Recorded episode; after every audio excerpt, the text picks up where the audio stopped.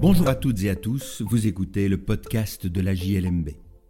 Je suis Patrick Henry, avocat et rédacteur en chef de la revue Jurisprudence de Liège, Mons et Bruxelles, aussi appelée JLMB. Dans la revue, tout comme dans ce podcast, nous commentons principalement des décisions de jurisprudence prononcées par des juridictions des ressorts des cours d'appel de Liège, Mons ou Bruxelles. Cette semaine, je vais vous parler de pollution industrielle, troubles de voisinage et compétences du juge de paix. Ce sujet est traité par la justice de paix du 5e canton d'Anvers dans un jugement du 15 mai 2023. Christine Bruls le commente dans le numéro 33 de notre année 2023.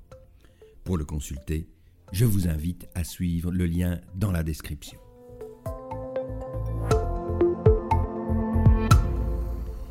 Les faits qui nous amènent ici remontent à l'année 2013.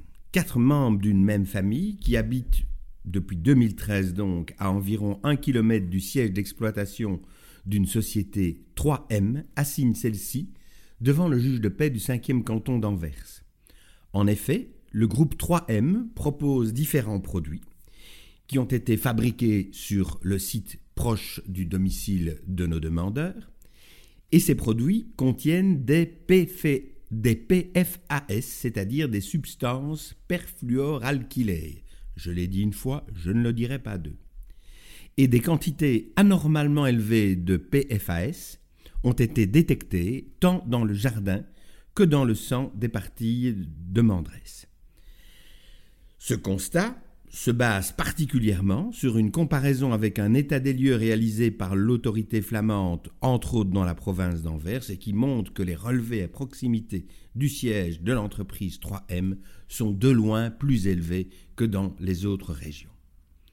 Nos demandeurs se fondent tout d'abord sur l'article 301 du Code civil, la réparation des troubles de voisinage, à titre subsidiaire sur l'article 1384 de l'ancien Code civil et à titre encore plus subsidiaire sur la base des articles 1382 à 1385 de l'ancien Code civil. De part adverse, c'est une batterie d'exceptions qui sont soulevées.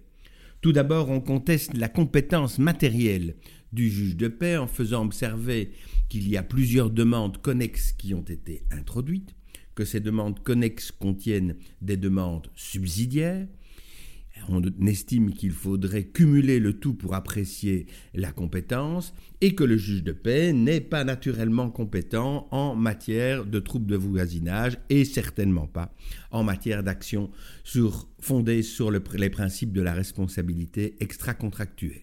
À cette première série d'arguments, le juge de paix répond que le juge de paix est spécialement, non pas exclusivement, mais spécialement compétent en matière de troubles de, voisinage, que lorsque plusieurs demandes sont connexes, c'est au regard de la demande principale que la compétence matérielle doit être appréciée, et que de toute façon, rationné, summé, les montants des condamnations qui sont réclamés étant inférieurs à un total de 5 000 euros, 500 euros par demandeur, soit 2000 euros au total, le juge de paix est compétent tant matériellement que rationné summé. Il rappelle que lorsqu'une compétence spéciale et a fortiori exclusive est confiée à un magistrat, celui-ci doit être préféré à celui qui ne bénéficie que d'une compétence générale. Deuxième axe de défense de la partie adverse, on conteste l'existence d'un véritable intérêt subjectif dans le chef des demandeurs, dans la mesure où une obligation d'assainissement a déjà été imposée à l'entreprise 3M par l'autorité flamande. Mais dans le cas présent, le juge de paix répond, et nous semble-t-il avec beaucoup de pertinence, qu'il faut faire une distinction en une obligation d'assainissement qui est une obligation de droit public ou administratif et une obligation de réparer un préjudice qui était suivi par des personnes civiles qui relèvent, elles, de la compétence du juge judiciaire. Troisième élément qui est invoqué, L'adage le criminel tient le civil en état. Il y a effectivement une action pénale qui été introduite contre la société 3M. Elle demande donc la suspension de l'examen de l'action civile tant que l'action pénale euh, n'a pas été jugée définitivement. Ce à quoi le juge de paix répond que nous nous trouvons ici, à titre principal, en matière de réparation des troubles de voisinage, c'est-à-dire en matière de réparation d'un préjudice qui est né sans faute. À partir du moment où il n'y a pas de faute qui soit invoquée, en tout cas à titre principal, il n'y a pas de risque sérieux de contradiction entre une décision qui statue au civil sur la base d'une responsabilité sans faute et une décision qui statuera ultérieurement au pénal et qui, elle, forcément, devra examiner la question de la faute. Voilà quels sont les éléments essentiels qui figurent dans le jugement en ce qui concerne ces exceptions. Venons-en maintenant au fond. Au fond, euh, le juge de paix va constater qu'il y a bien un trouble qui excède la mesure des inconvénients ordinaires du voisinage. On retrouve dans le jardin et dans le sang euh, des demandeurs des euh, concentrations de PFAS qui sont nettement supérieures à la moyenne ceci euh, justifie effectivement une condamnation à rétablir l'équilibre et le juge de paix considère que les montants qui sont réclamés sont adéquats et qu'il n'y a pas lieu de les réduire. Il condamne donc la société 3M à payer ces différents montants aux demandeurs. Ceux-ci avaient cependant introduit une demande complémentaire qui est rejetée. Ils avaient demandé également que le bénéfice de réserve leur soit accordé, qui leur permettrait de faire revenir l'affaire dans les 20 ans sur le pied de l'article 2262 bis paragraphe 2 de l'ancien Code civil en cas d'aggravation des troubles qu'ils subissent actuellement. Et le juge de paix refuse de leur octroyer le bénéfice de ces réserves, considérant que la possibilité prévue par l'article 2262 bis paragraphe 2 est une faculté spécifique à la matière de la responsabilité extra-contractuelle qui ne peut être étendue à la matière de la compensation des troubles anormaux de voisinage.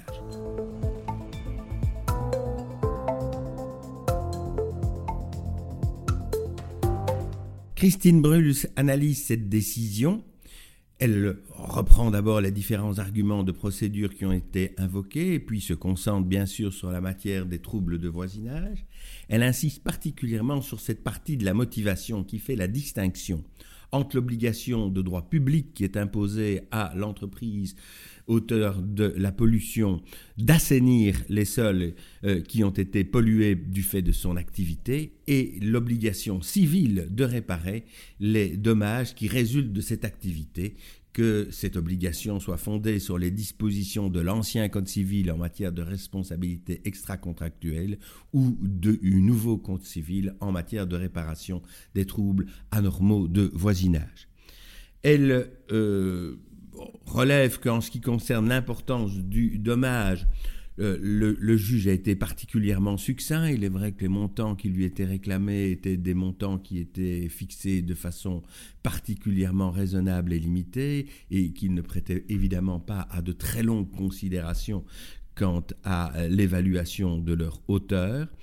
Euh, elle euh, poursuit en précisant qu'en ce qui concerne l'octroi des réserves, le juge de paix a fait application euh, d'une théorie qui n'est pas défendue unanimement et qu'il pourrait donc y avoir là euh, lieu à réformation si cette affaire devait être portée en degré d'appel, ce qui, au, moment où euh, la décision est publiée et au moment où j'enregistre ce podcast, n'est pas encore le cas. Il n'est d'ailleurs pas du tout certain que cette décision euh, sera frappée d'un appel, même si ce serait évidemment intéressant de voir tout cela confirmé ou infirmé par un second jugement. Voilà qui conclut cet épisode du podcast de la JLMB. Je remercie Christine Bruls pour son article qui, je le rappelle, figure dans le numéro 33 de l'année 2023. Je vous remercie pour votre écoute et vous invite à vous abonner au podcast sur la plateforme de votre choix afin de ne pas manquer nos prochains épisodes. À la semaine prochaine pour l'analyse d'une nouvelle décision de jurisprudence.